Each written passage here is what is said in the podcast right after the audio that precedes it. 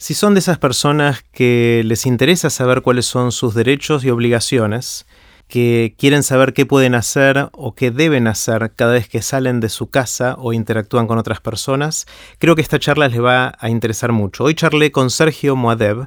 Sergio es el creador de Derecho en Zapatillas, que empezó como una cuenta de Twitter, pero fue expandiéndose a otros medios, y hoy tiene ya más de 150.000 seguidores en Twitter y se transformó en un referente para hacernos entender a todos esas cosas tan oscuras que pueden ser a veces las reglamentaciones, las leyes y esencialmente cuáles son nuestros derechos como ciudadanos. Hablé con Sergio de un montón de cosas, desde cosas más generales sobre, sobre el derecho hasta cosas muy particulares, como por ejemplo si es legal o no caminar por la ciudad de Córdoba sin una razón particular. No se pierdan este episodio que estuvo muy bueno. Voy a poner los links relevantes de este episodio en aprenderdegrandes.com barra Sergio. Antes de dejarlos con Sergio, les cuento qué es todo esto.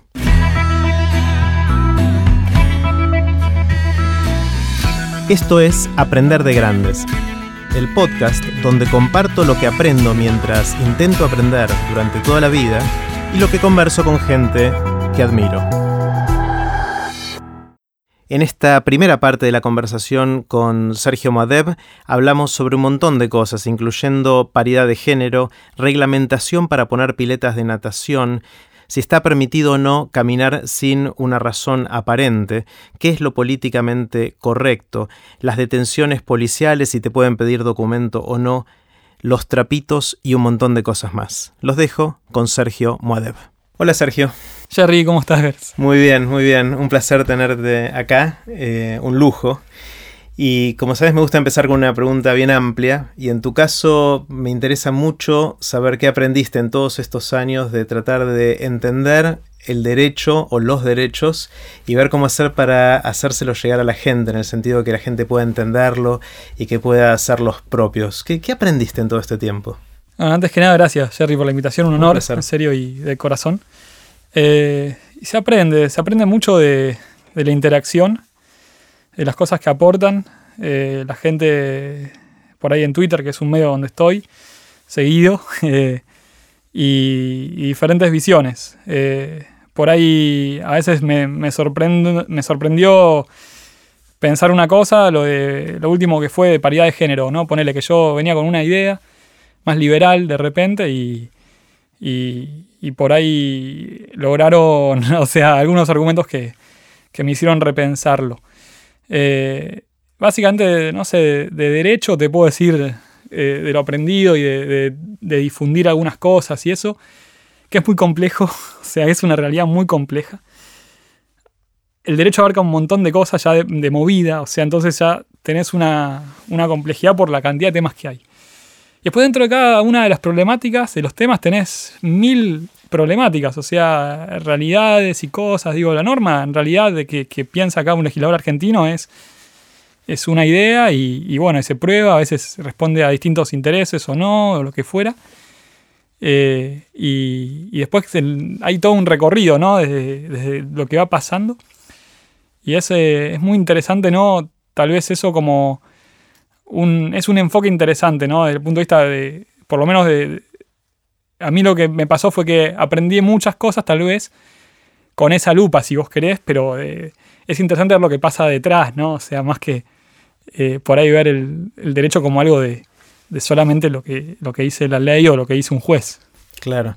Eh, me interesa el, caso de, paridad de género que mencionás. Entiendo que esto fue a través de la conversación en, Derecho en Zapatillas en, Twitter que te generó eso, que es arroba de la letra de zapatillas, ¿verdad? Ese es el, el, usuario. contame cómo fue ese caso, qué, era lo que pensabas vos, que decías que eras más liberal y después por ahí te diste cuenta. Últimamente estoy medio, o sea, pensando en algunas cosas más liberales, digo, eh, por lecturas o por interacciones y demás, a veces decís, para, hay transacciones que, en sentido de relaciones, ¿no? Que, está bueno que estén reguladas o por ahí está bueno que, el, Estado las deje al arbitro de, los que están involucrados, ¿no? Y, por ahí a veces decís, no, pará, por ahí está, si hay un buen sistema de responsabilidad civil y tenés eh, eh, un buen sistema de enforcement, de controles, eh, tal vez posteriores, porque tiene que estar todo tan meticulosamente detallado. ¿no? Pasa, por ejemplo, con las piletas, que para poner una pileta y habilitarla tenés que tener tipo 100 requisitos, o sea, más o menos.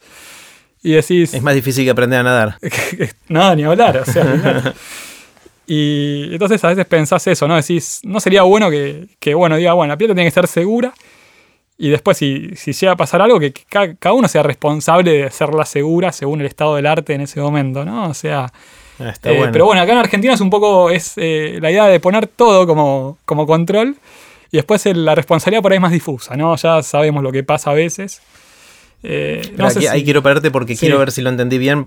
si lo entendí bien, me parece algo que me, nunca había pensado. Es cuando uno legisla, uno puede decir, yendo al caso de las piletas, y voy a repetir lo que dijiste recién, eh, puede decir, ¿sabes qué? La pileta tiene que ser segura.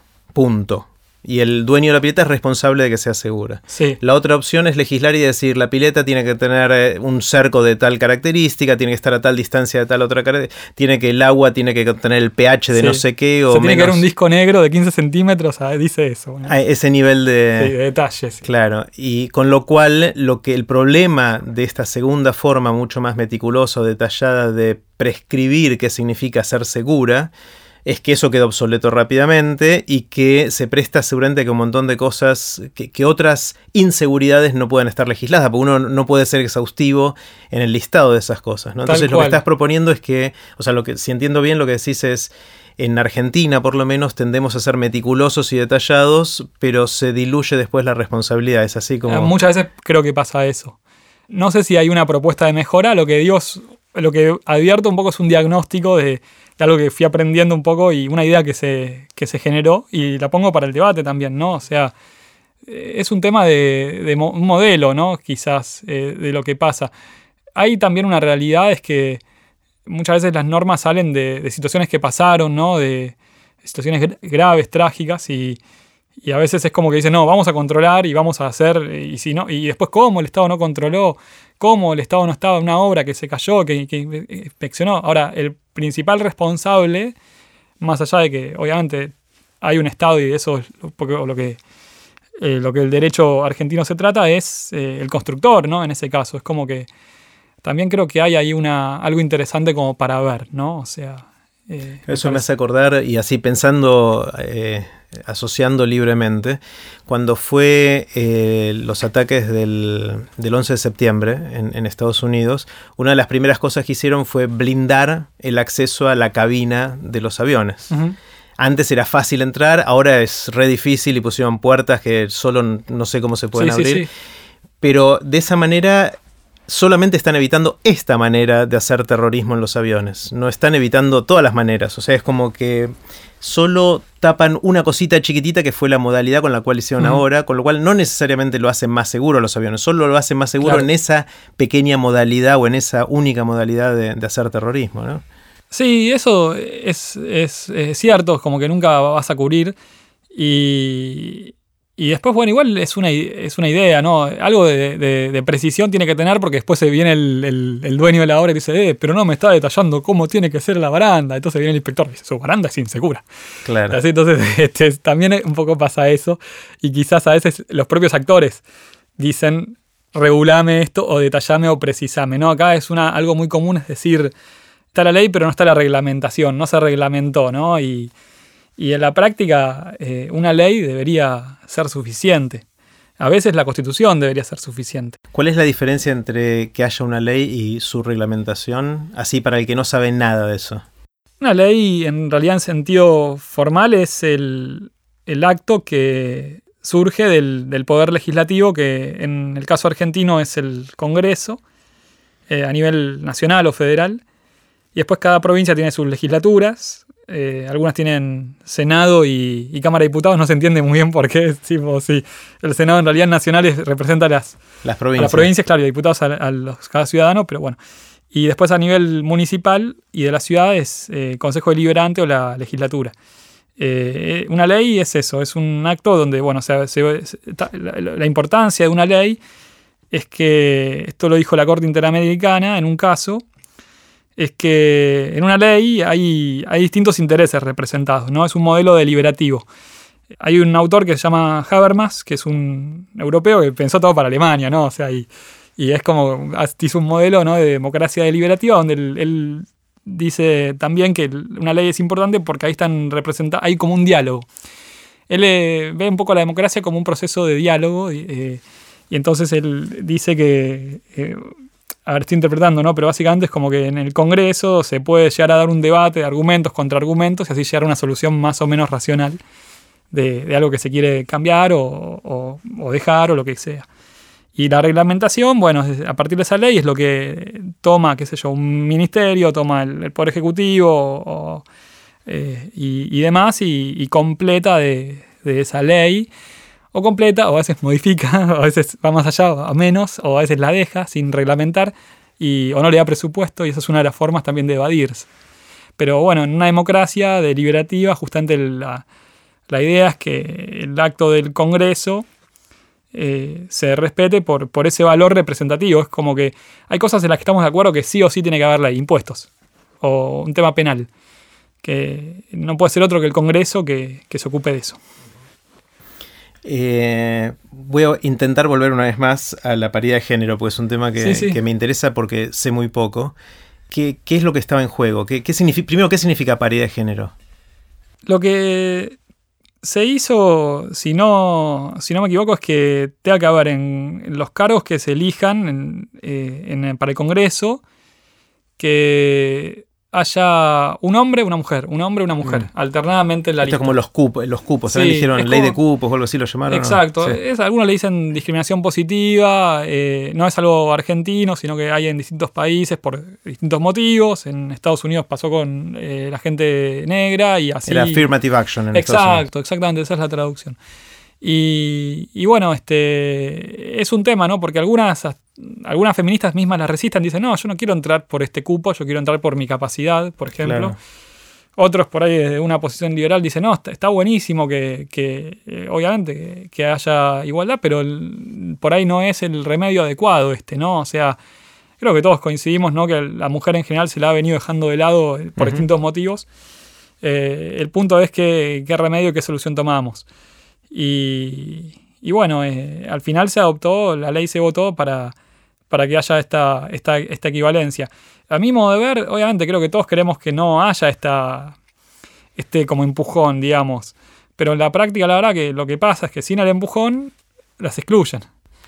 o a veces por ahí ni siquiera es conscientemente, digamos. O sea, es un tema que, que es eh, tal vez cultural y no solo en, en, el ámbito de la política, ¿no? O sea, hoy en, eh, pasa en Argentina que, y en el mundo, pero bueno, acá también eh, pasa esto, qué sé yo. Igual siempre es bueno como revisar, ¿no? A veces las propias ideas sobre esto. Y, eh, yo al principio pensaba como que me hacía mucho ruido, ¿no? El hecho de que, de que una ley te diga, no, obligatoriamente tiene que haber mitad y mitad, qué sé yo, pero por ahí no queda otra.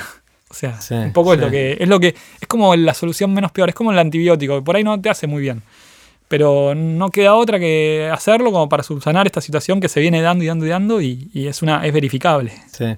Es el, ahora entiendo bien la situación. El, yo no tengo muy claro mi postura sobre el tema, eh, pero siento que hay una diferencia entre la discusión de qué debería hacer el Estado en esto, o sea, cómo debería legislar el Estado y qué reglas de juego poner, y también cómo hacemos los que a los que nos importa esto en nuestras actividades privadas, en cada una de las cosas que hacemos nosotros para poder aportar a subsanar este problema. Te cuento la forma en que lo pensamos en, TDX Río de la Plata, eh, que es algo que nos, ocupa ya hace bastante tiempo.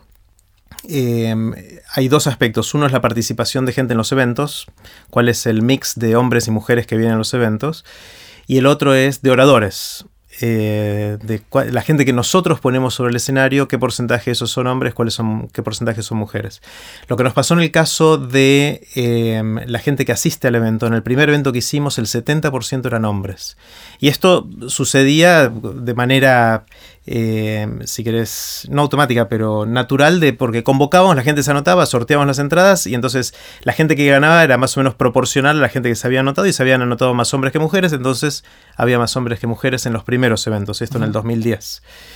Eh, nos preocupó eso y nos, lo que hicimos fue no poner cupos, porque podríamos ser en el evento siguiente, podríamos haber dicho, ¿sabes qué? Ahora vamos a sortear hombres y mujeres por separado y que entren de forma tal que haya 50 y 50. Pero no lo hicimos así, lo que hicimos fue preocuparnos por difundir de manera más general y asegurarnos que más mujeres quieran anotarse. Claro, claro. Eh, y nos llevó dos o tres años llegar al 50-50 y en los últimos eventos hay un poquito más de mujeres que hombres, así que ahora deberíamos hacer al revés la cosa para, para compensar.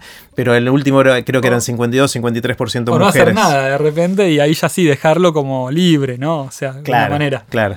Eh. Eh, eso nos pasó en el caso de la gente que viene a los eventos, pero en el caso del escenario nos fue más difícil y todavía no lo resolvimos porque ahí seguimos teniendo más o menos un 30% de mujeres en el escenario. Ahí nos hacemos la pregunta de si debiéramos tener, entre comillas, ley de cupos en, nuestro equipo, o sea, obviamente autopromulgada, digamos. Sí, sí. Eh, pero lo que decimos fue que no, eh, que sentimos que eso podría ir en detrimento de justamente el objetivo que tendríamos de asegurar de que las mujeres tengan la misma cantidad de oportunidades porque la para poder hacerlo hoy como estamos, tendríamos que aceptar como oradora a una mujer que sentimos que sería menos buena oradora que un hombre que tenemos de candidato. Claro, y solamente le, le darían, o sea, eh, sacarían a un cupo, digamos, por ese lado. por cupo, claro. Y de esa manera creo que le hace un, como dirían, un flaco favor, mira la palabra que te digo, un flaco favor. A la causa. A la causa, porque estarías poniendo algo que por lo menos nosotros sentimos que no tiene la calidad que podría tener de otra manera. Esa es como la, lo que es la contraindicación del antibiótico. Exactamente. Eh, digamos, de alguna manera. Pero siento que es una contraindicación que podría a la larga generarte más infección que la que querés cuidar o curar con el antibiótico. Entonces lo que decidimos hacer, y es lo que estamos haciendo, todavía no lo hemos resuelto así, es hacer mucho más esfuerzo por convocar mujeres al proceso de selección de oradores. Es decir, cuando si vos pensás el proceso de selección de oradores como un embudo, queremos que al comienzo de ese embudo haya más mujeres todavía, de forma tal que haya más chances de que encontremos mujeres que nos parece que vale la pena difundir sus ideas.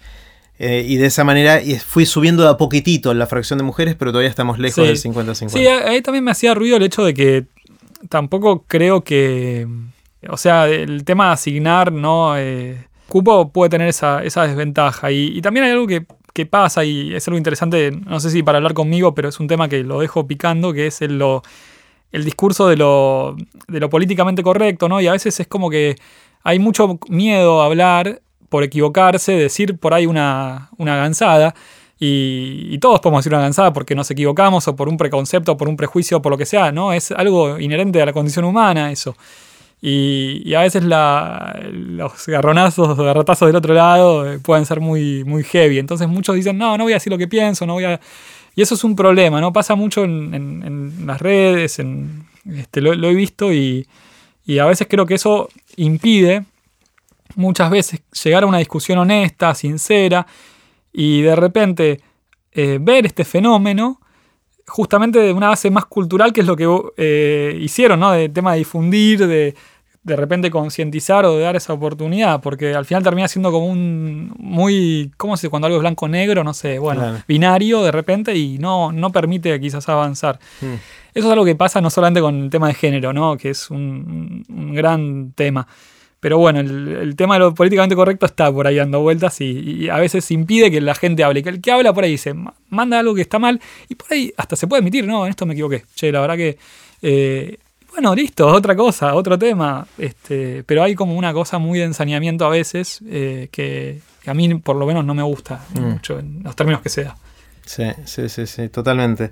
Volvemos un segundo a las cosas que te llaman la atención de, tu interacción con la gente y el derecho. Cuando ves em, las preguntas que te hace la gente por, por Twitter, ¿dónde sentís que hay más ignorancia? Bueno, una de las ideas de, Derecho en Zapatillas es transparentar, mostrar, difundir, ver qué pasa, este, abrir un poco la, puerta o la ventana o lo que sea al, derecho eh, en el diagnóstico de que que a veces está medio opaca. Eso fue una de las ideas como originales y cuando dejé otro trabajo anterior que tenías, como que creo que lo traté de hacerlo con la mayor libertad posible. Y hay muchos puntos donde hay. Eh, me gusta la frase, la, palabra desamparo, que una vez la escuché a Alomir, y hay mucho desamparo, ¿no? O sea, es como que tiene que ver esto con el acceso a la justicia y, de repente por ahí el público de Twitter no es el mismo público que, que, qué sé yo, hay distintos públicos, digamos, eh, en general, ¿no? es muy diverso. Por ahí en Twitter hay, hay muchas preguntas, por ejemplo, de... Eh, en una, época me, me dedicaba bastante después ya me cansé, la verdad, de telefonía móvil. Poner era, era me acuerdo que fue unos meses, fue como. Eh, y sobre todo cuando era cara que no andaba, ahora por ahí ando un poco mejor. Un poco, ¿no? Un poco. un poco. Después eh, de cosas más cotidianas, de transporte, ¿no? De muchos temas. Ahora, tu pregunta era de dónde yo siento que no, que falta saber más de repente, ¿no? O sea que también. Bueno, en temas laborales en general muchos saben, o la, información está accesible, por ahí hay algunos mitos dando vueltas que no son tanto y, alguna cosa así. El tema con, eso es que en un contexto de...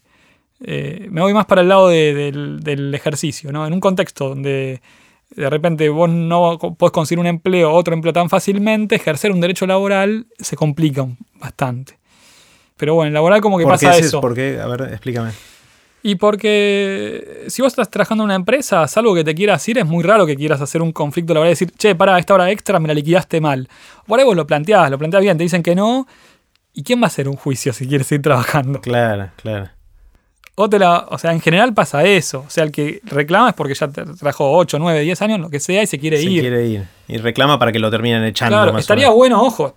Lo ideal y ahí por ahí sí está bueno que haya control del Estado más preventivo, entre comillas, es que, eh, y aparte por un tema de competencia, de no perjudicar al, otro que sí cumple las normas laborales, es que sí se verifique por el Ministerio de Trabajo localmente, digo, bueno, a ver, ¿cómo es la planilla de horarios? Eh, ¿Cuánto trabaja? No, acá trabajan 14 horas. Ah, mira, puche, ¿le paga bien? No, bueno. Hmm. Y ahí ajustar desde el lado del Estado. Eh, pero, pero bueno, ya ahí por ahí es un área donde, donde por ahí sí se justifica por esa razón. Y después eh, otras áreas donde, donde hay, eh, hay algunos mitos dando vueltas, qué sé yo. Eh, yo escribí sobre, por ejemplo, el tema de las detenciones policiales, del DNI. Esta cosa de, de pensar que porque caminamos por la calle y alguna autoridad se le ocurre, nos puede detener y pedir un, un documento sin sospecha, sin, sin haber, sin estar, digamos, en una situación de escaparse o de de inquietud, ¿no? Como... ¿Y eso no pueden hacerlo? No. No, no. O sea, si yo voy por la calle y viene un policía y me pide documentos, yo puedo negarme. No te lo aconsejo.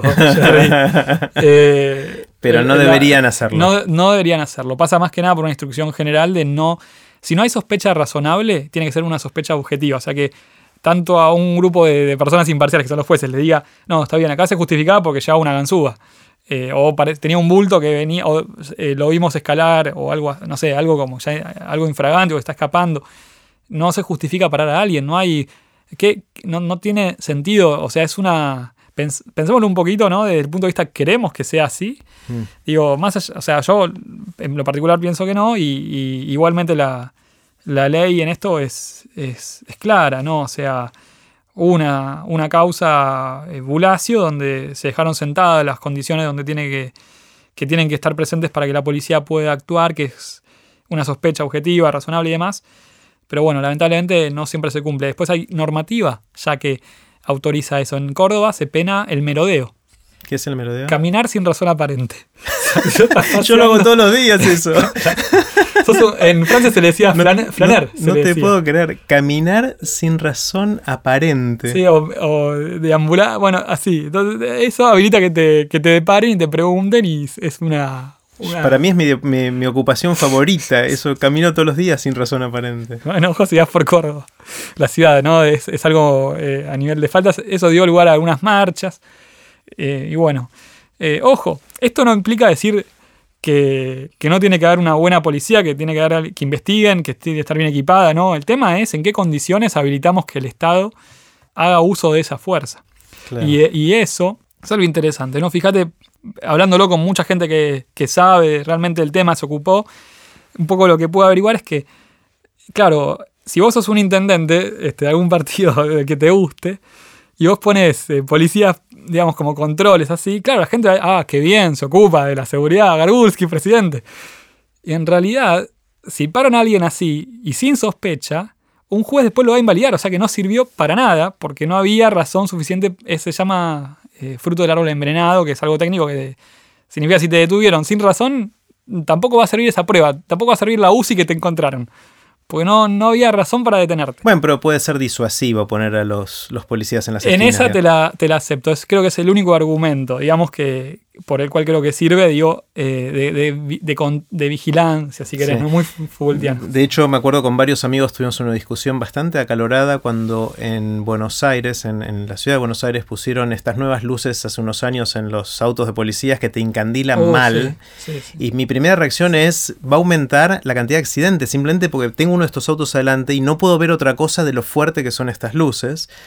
Eh, y el contraargumento era justamente esto, al mostrar esas luces es el poder disuasivo de demostrar a muchos lugares, acá está la cana. Sí, sí, de eso preguntan, cuando pongo algo de LEDs, hay una normativa de LEDs que no permite, viste, como un capítulo de Seinfeld que eh, Kramer se encandila con, la, con el parripollo de enfrente. no lo había visto, sé que cómo es. Le, ponen, le ponen una, una cartel de neón enfrente, pero tipo súper luminoso, ¿viste? Como que a veces lo vemos acá y el, tipo abre la ventana y todo exagerado, ¿no? Sí, sí, sí, y como es Kramer.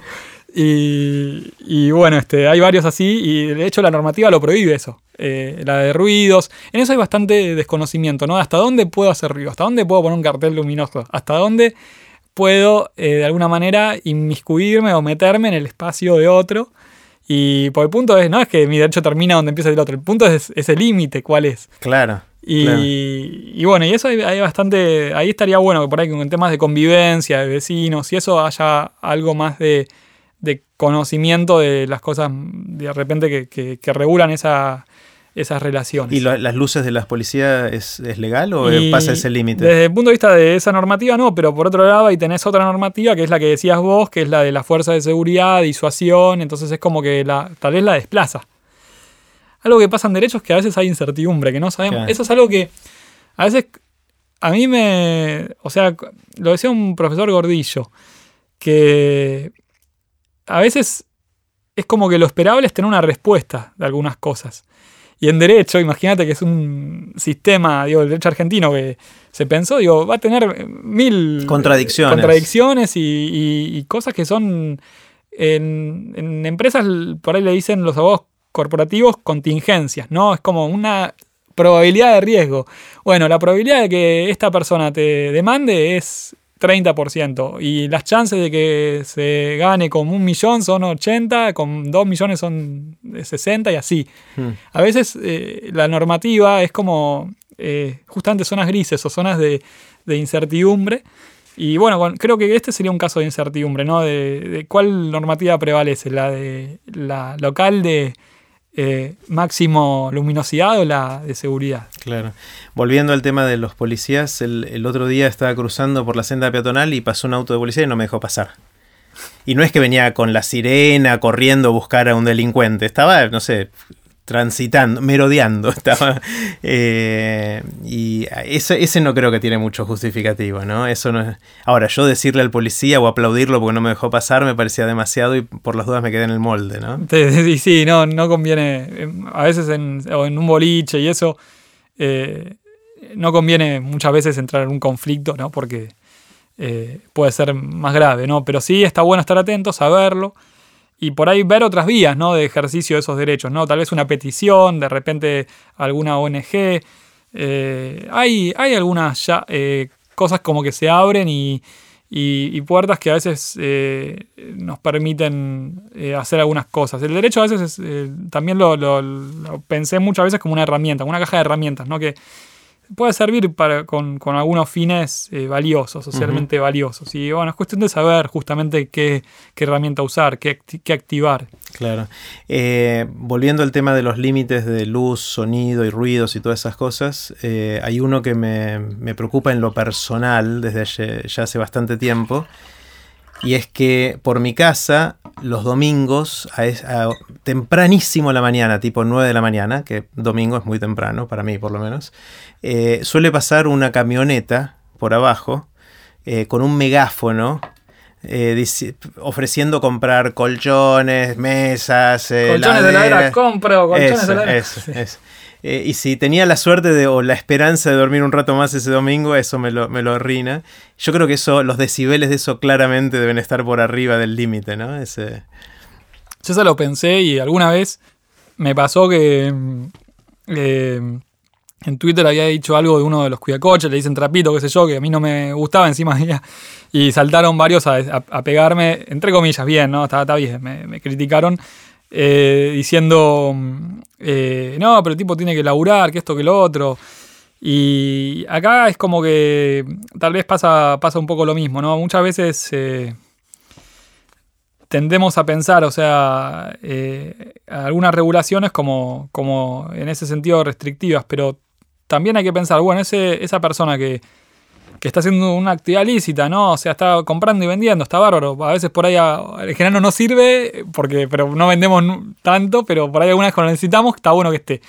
Entonces la pregunta era, bueno, ¿y no puede ejercerlo de otra manera que no sea, qué sé yo, haciendo volantitos, eh, con alguna página web o, este... Y por ahí es eso, ¿no? O sea, a veces es... Eh, eh, si vos me preguntás, hoy eso es eh, ilegal, o sea, no, no puede andar con megáfonos, hay una norma que lo prohíbe expresamente. Ah, mira. El megáfono está, en general las municipalidades lo, lo prohibieron. Pero eh, por otro lado es como que está su derecho de ejercer industria. Bueno, puede hacer esa industria, digamos, eh, se de comerse de otra manera, claro. Y creo que pasa por ahí buscar la vuelta de ese lado. Hmm. Básicamente, no darle un garrote, sino bueno, tratar de encauzarlo y que pueda que pueda hacer lo que este, quiera hacer. Sergio, me interesa escuchar historias raras. Así terminó la primera parte de la conversación con Sergio Moadeb. Pueden ver los links relevantes en aprenderdegrandes.com barra Sergio. No se pierdan la próxima parte de la conversación en la cual le pregunté a Sergio algunas de las historias más increíbles que escuchó haciendo derecho en zapatillas.